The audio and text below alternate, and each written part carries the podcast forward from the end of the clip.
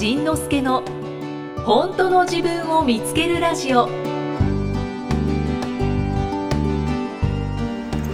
はいこんにちはこんばんは。これは仁之助です、えーポッドキャスト9月4日のポッドキャストなんですが、えー今回ですねまた一人収録ですよ。今回また一人収録ですよあのーまあ、コロナがあってからというか、まあまあまあまあまあまあ、今年ぐらいから、えー東京に行く予定が本当にもう月一になっちゃったのね。で、その月一で、うーんと、イキさんが、イキさんと予定が合わなかったらこれね、さすがに収録ができなくてね、えー、そうこうしてる間に、一人収録をもう一度やろうじゃないかということになりました。えー、また、イキさん不要論を、えーつ 作り上げていかないといけないなというとこなんですけど、で、そうこう言ってる間に、えーっと、この2020年の8月は、えーオリンピックのね、開会式のオリンピックがあるからということで、えー7月の、7月の末やったっけね、去年のね、あ、今年のね、7月の24日にオリンピックの開会式で、で、8月はもうホテルも何も取れないだろう、もうなんか全然ダメだろうということで、東京のビートレもなくしてたんですよね。そしたらね、あのまあ、この状態になって、東京がボコッと開いて、だから8月はそもそも東京に行く予定がもうゼロだったんですよね。だから、あのポッドキャストの予定も入れてなかったんですけど、で、おかげで、うん、おかげでっていうかね、おかげで、何のおかげや。えっと、全くおかげがないんですけど、8月の22日に東京のビートレが、まあ会場がね、突然やっぱ開いたので、えー22日に東京に、に、えービートレに行くことにしたんですけども、時すでに遅く、えー一人で京都で撮ることになりました。えーっと、今年、今年はその、えー、ゼップのツアーがね春に予定してたんですけどそれも全部コロナで飛んだので、まあ、コロナのせいでおかげで、まあ、いろんなね人生がまたいろんな形で予定予定外の方にこう動き出してるのが面白いよね。予定外の方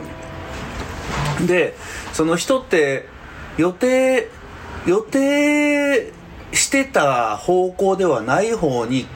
突然この時代が舵を切ったわけでそしたらねあの人ってやっぱ慌てんのよね。この予定してた方。つまり僕らが予定してた方っていうのはそっちに行くと大丈夫であろうそっちに行くのが硬いであろうそっちに行くのが普通であろうそっちに行くのが正解であろうという風に僕らは予定を組むわけですよね。そしたら急にその正解への道自分が思ってた道自分の理想への道自分がこう行けば良いだろうと思う道を突然閉ざされたらどうなるんだろうということなんですよね。で、えー今回もその、ね、多くのあらゆる業界の方、ね、まあエンターテインメント業界もそうだし、飲食業界の方、それからその旅行業界の方、そのレジャー関係の方とかね、えーそういう、あの皆さんの予定が、予定、それから、えー飲食業にくっついてくる、その、第一次産業のね、食業、あの、食料とかを提供されてる方とか、あらゆる人がこう、ずわーっと予定外の方向にうわーっと連れて行かれて、で、えー僕自身もね、その、ライブが全部中止になったり、それから、えーたまたま今年はもう、その自分でライブツアーを組もうと思ってたやつ、で、実際、えーライブツアーを、ライブハウスに直接連絡をして、えーライブハウスを抑えてって言ってたやつも全部その、えーライブ会場が、いや、ちょっと今はもうさすがにできませんって言われて、えー中止になってということの繰り返しがずっと行われて。で、えー、と言いつつ、8月、7月の末ぐらいからね、7月に入ってから、大阪、そして秋田、あ、まあ、六大阪は6月からもうやったんだね。えー、大阪でのライブ、7月、あ、6月21 22日に、えー、この夏至明けでやってそれから7月になったら秋田でライブをやりそれからねこの時に仙台もまた中止になり神戸も中止になり岐阜も中止になりしてたんですけどでこの間8月の2日には広島でのライブをすることができました。で、えー、今日はね8月の4日にちょっとね収録をしてるんですけど収録の明日今度は岐阜の方でね岐阜で一度潰れた話が潰れたんですけど、えー、もう一度リベンジというライブが8月の5日にあります。だからそうやって細々細々とですが今やってます。そして8月の11日に京都でライブ。そして8月の23日新潟。8月の27日神戸。8月の30日和歌山。と今年は今月はねだから1本2本3本4本5本6本のライブハウスに行ってるという。をなんか音楽な生活をしてるじゃないかというねそんな気分ですよね。ああ今だからそのこのライブハウスツアーを、えー、まあ企画したのもそのもともとは毎年ソニーさんのお世話になって ZEP とかそういうね大きな会場でやらせてもらってたんですけどそうなるともうそのビートレ以外で自分がライブとして純然とライブとして活動するのが、えー、その ZEP だけということになってたんですよね。でまあその音楽としてやっていくということを去年の9月ぐらいに決めてからなのにその ZEP の、ね、4本5本のライブだけってなんかおかしいなと思ったんですよねでそのまあある人にも言われて音楽で行くって言ってるのにあまりやってないよねみたいなこと言われてああそうだなと本当だねとああそのその意見はもうなんかグーの根も出なかったのでうわグーからちょっとグーあちょっとグーぐらいは言わなあかんなと思ってそうか今まではそのお膳立てしてもらって、えー、イベントをやるということをがもう普通になってたのね。もうだから音楽を始めた時からそういう環境の中でやってきたので、あ、そうか。じゃあ、じゃあちょっと、そういう大きな箱ばっかりにこだわるんじゃなくて、その小さなところでお客さんの近い近いところでもうなんならそのステージと会話できるぐらいのそういう距離のところで、えー、小さいところでやっていこうかなって思った。のが一つと、それと、その、大きな箱でやるときっていうのはやっぱりその、やっぱ満席にしたい。で、その満席にしたいっていう時にやっぱ大きな箱って満席するの大変だったりする時があるのね、その場所によってはね。で、この1、2年そういうのでちょっと、あの、宿泊してたところがあるので、あ、なんか、もう、あのーよくあるじゃないですかその有名アーティストの発売後、えー、5分でソールドアウト的な的な的な。なんかあんな風になれたらいいなと思って。で、えー、ライブハウスだったらね、まあ、80人とか100人ぐらいの規模のところをずっと探してたんですけど80人100人ぐらいなら、えー、すぐにいっぱいになるだろうなと思ってたらコロナが来て。で、コロナが来て座席数をさすがにこうもう減らさないとまずいなということで、大体どのライブハウスも30から40ぐらいまで減らさせてもらってるんですけど、そしたらのその30、40でさえね、まだ空席があったりするわけですよ。おー、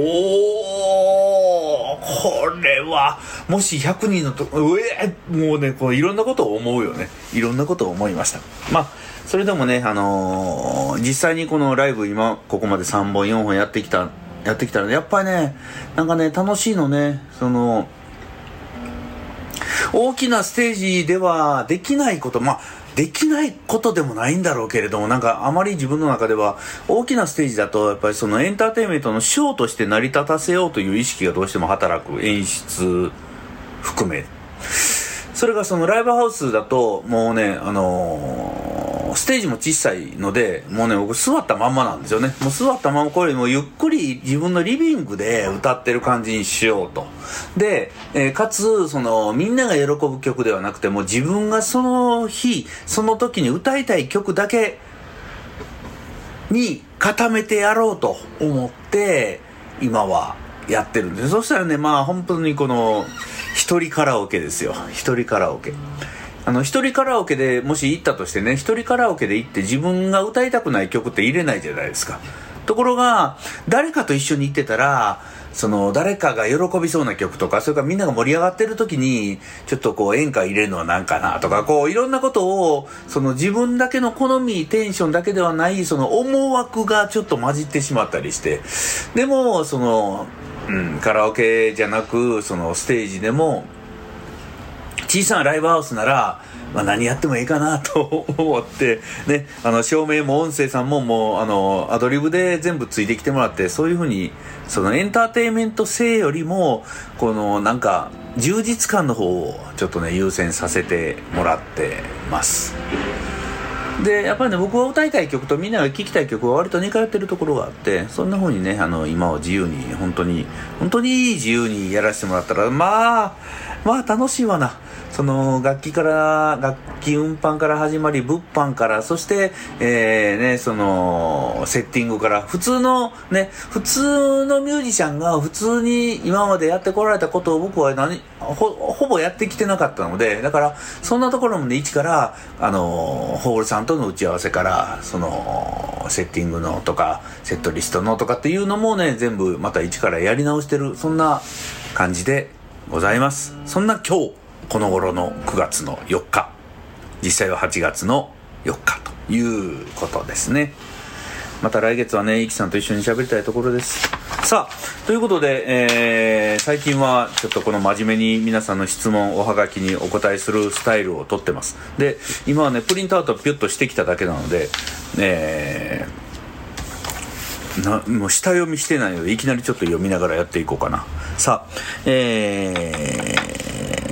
31歳女性の方スヌーピーさん。ポッドキャストネームスヌーピーさん。こんにちは。えー、イキさん。ジンさんこんにちは。イキさんいませんがこんにちは。毎週の配信楽しみにしております。お嬉しいね。特にジンさんの笑い声が好きです。いや僕もねこう自分でこうチェックのために聞くときはあるけどこの笑い声あほっぽいなとよく思うんやけどこんな好きです言われたらなんかうおーこそわいね。大丈夫かな、えー、今回おたりお便りを差し上げたのは、新しい仕事環境の困ったなです。ほう。今まで比較的仕事環境が合っていて、はい。人間環境にそれほど苦労がなかったのですが、新しくチャレンジをしようと思い、4月から首都圏から地方へ仕事場を変えました。ほう。チャレンジだね。仕事内容は、大して変わらないのですが、職場の雰囲気がガラッと変わり、職場に馴染めず、孤立感で寂しいです。おー最初は私から積極的に入って、話に入ってみたりしたのですが、地元トークなどをされてしまうともうわからなくて、会話から途中で離れてしまいます。周りも私に気を使ってくれてはいて、最初は良かったものの、今は腫れ物を触るような感じになってきてしまっています。そんなに腫れ物になったか。そんなに気を使われるなら私も関わらなくていいやという気分になってきて今では必要なこと以外ほとんど話しません。仕事は一人でも問題ないのと特に強烈なハラスメント的なことがあるわけではないので悪くないといえば悪くないですが孤立感に押しつぶされそうです。仁さん、イキさんどうしたらこの孤立感を打破？それとも慣れ？できるのでしょうか？もう一度のこと無理じゃと仁さん笑っちゃってください 無理じゃ なんかね、この、もう今更中に入ろうとしても、もうこの不自然、不自然感しかないよね。は、はまあね、この、馴染めない、馴染めないところは馴染めないもんね。孤立感か。孤立ってね、寂しいよね。その、居場所がない、受け入れられてない。うん。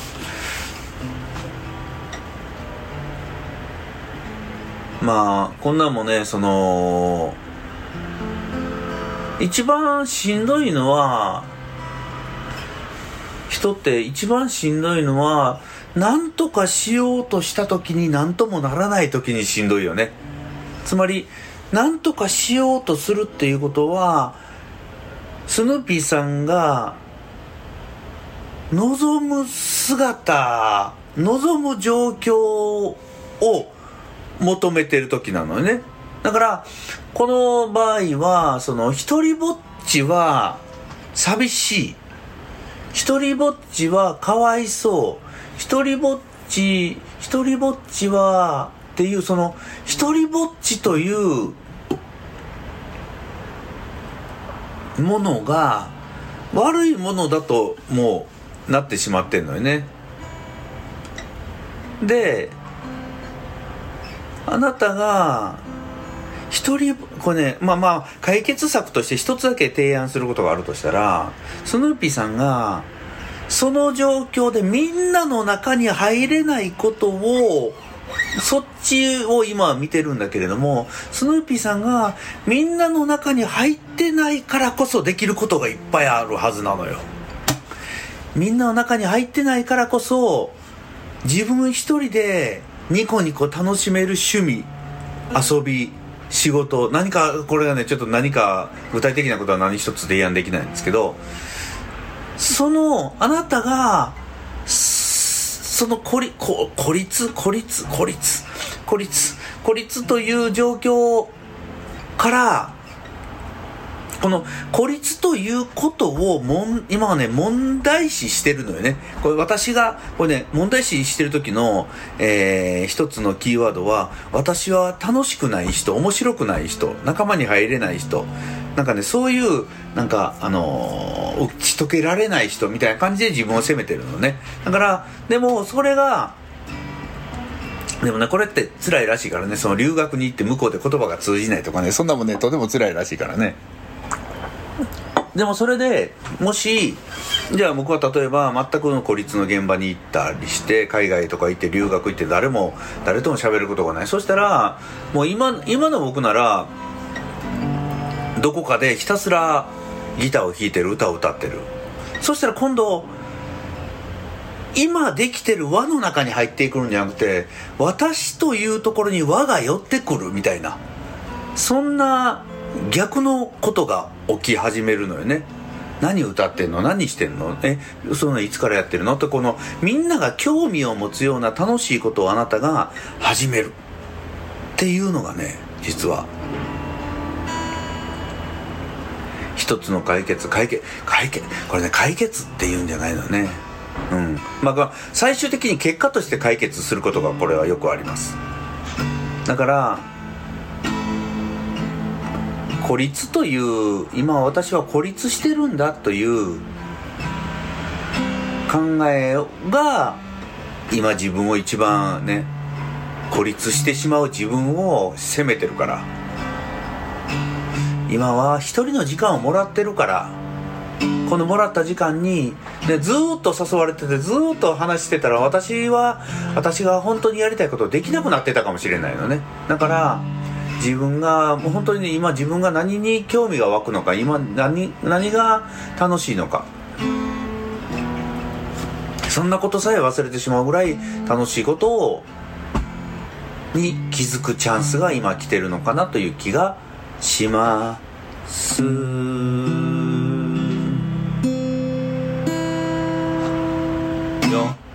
っていう感じですね。スヌーピーさん。ぜひえー孤立感を打破。そ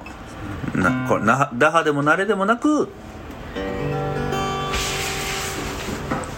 なんか聞いてたらでも読んでたらねいい職場だね。気を使ってくれてね。だから向こうが思わず気を使って話しかけるんじゃなくておついついなんか話しかけたくなるようなそんな光るあなたにぜひなってください。2回目終わったね。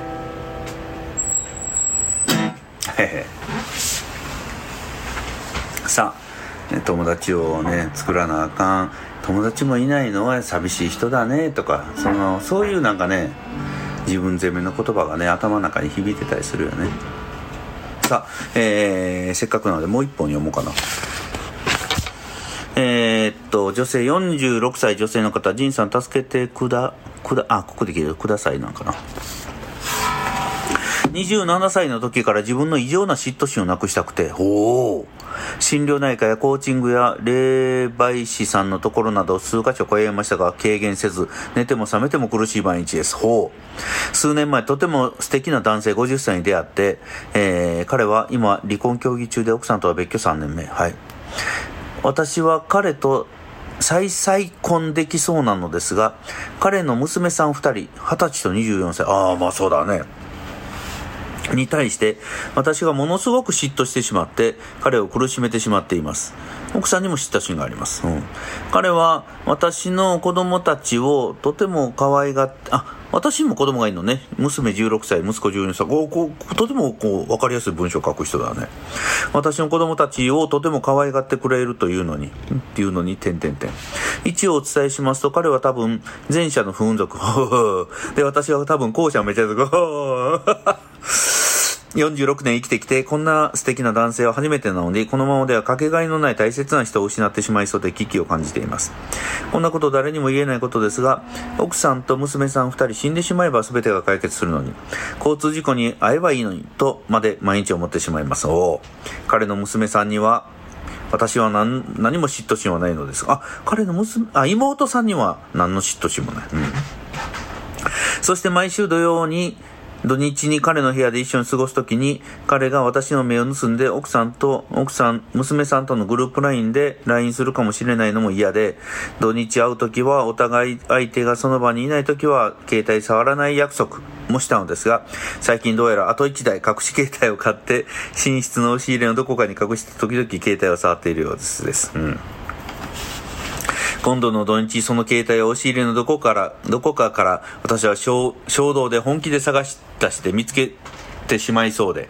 えー、中身を見てしまうだろう自分が恐ろしく大変な事態になってしまうから、もうどうしていいか分かりません。自分にとっては緊急事態です。で心屋さん助けてください。どうかよろしくお願いします。なるほどね。だから、これは、この、女性のね、この異常な嫉妬心をなくしたくてっていうこのかこのねこの自分にある嫉妬心をなくそうなくそうなくそうとするところが一番のこれねさっきの方と一緒やけどそのどうにもならないものをどうにかしようとするのが一番苦しいわけよね。だから嫉妬心をであのまずねあなたは思ってると思う。この嫉妬心があると、まあ、自分も苦しいけれど相手のことも苦しめてしまってる。なんか申し訳ないな申し訳ないな申し訳ないな。私も嫌だな嫌だな嫌だなこんな私嫌だな嫌だなっていうこのもうこの責めと罪悪感でもうまみれてまみれてもうドロドロになってしまってるのよね。で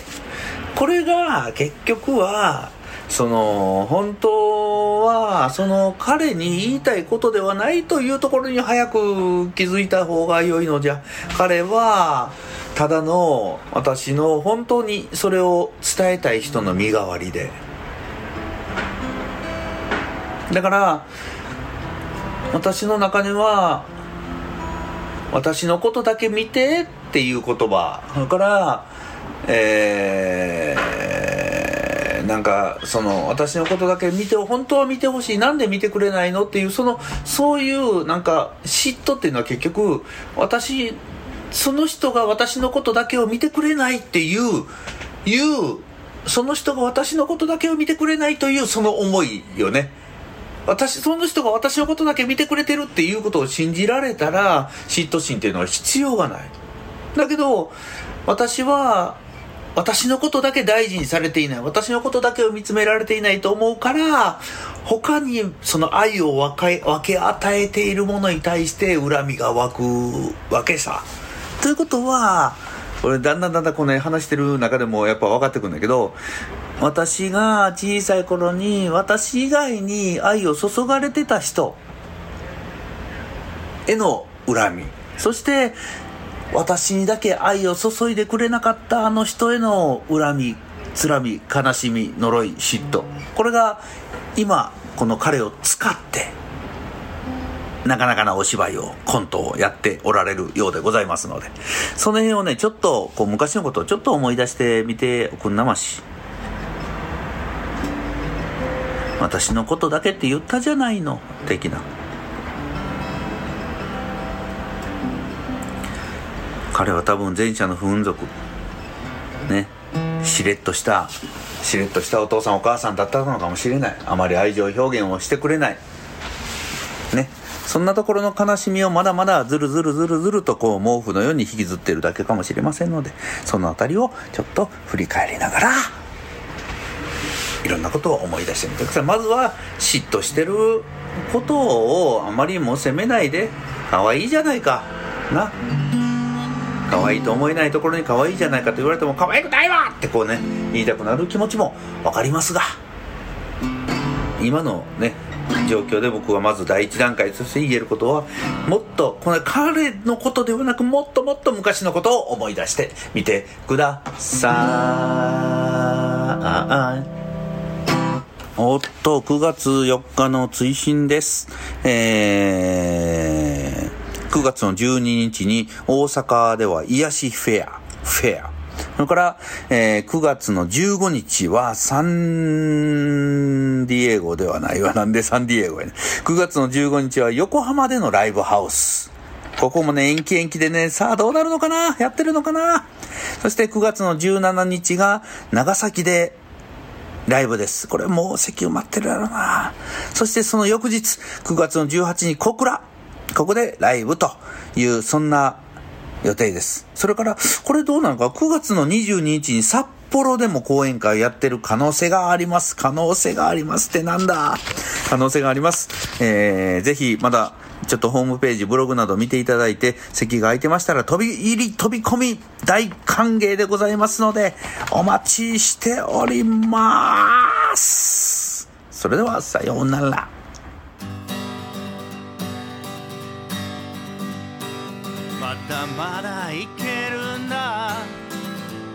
まだまだ大丈夫。アクセル踏み込めよ。うお前はすごいな。も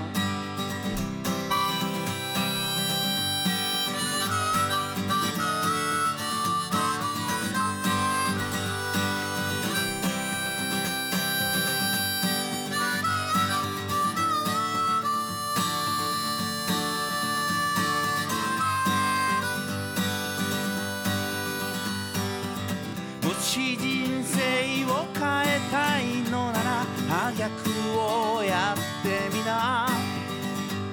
今まで避けてきたことを絶対にやばいこと。そこに答えがあったから今まで知らなかった。限界のアクセルをしか知らない経験。大丈夫ブレーキ踏まないで。やばいと思った時でも見くびるなあいつのことなめるなよ自分のことも。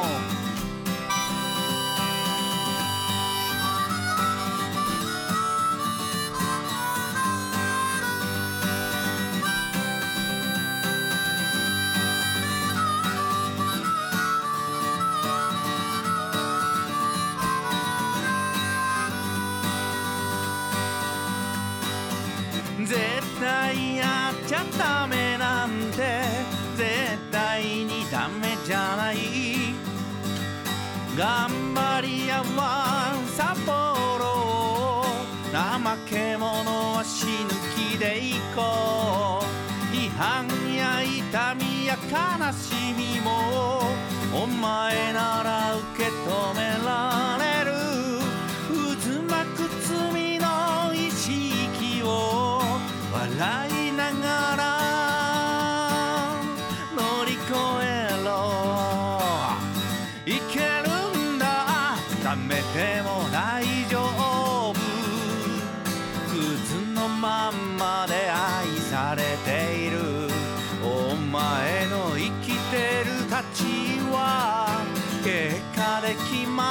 わけじゃない。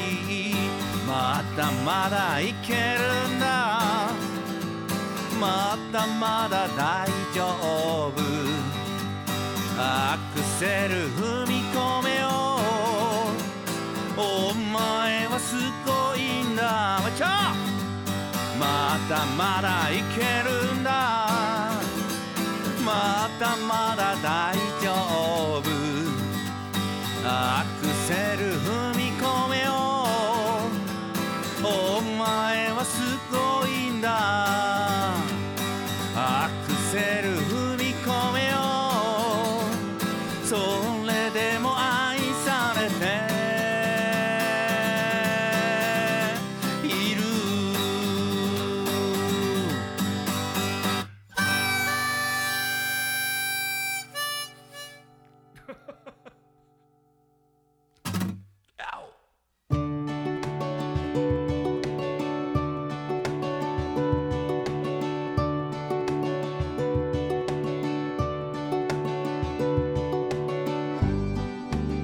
次回はどんな気づきのお話が出てくるのかお楽しみに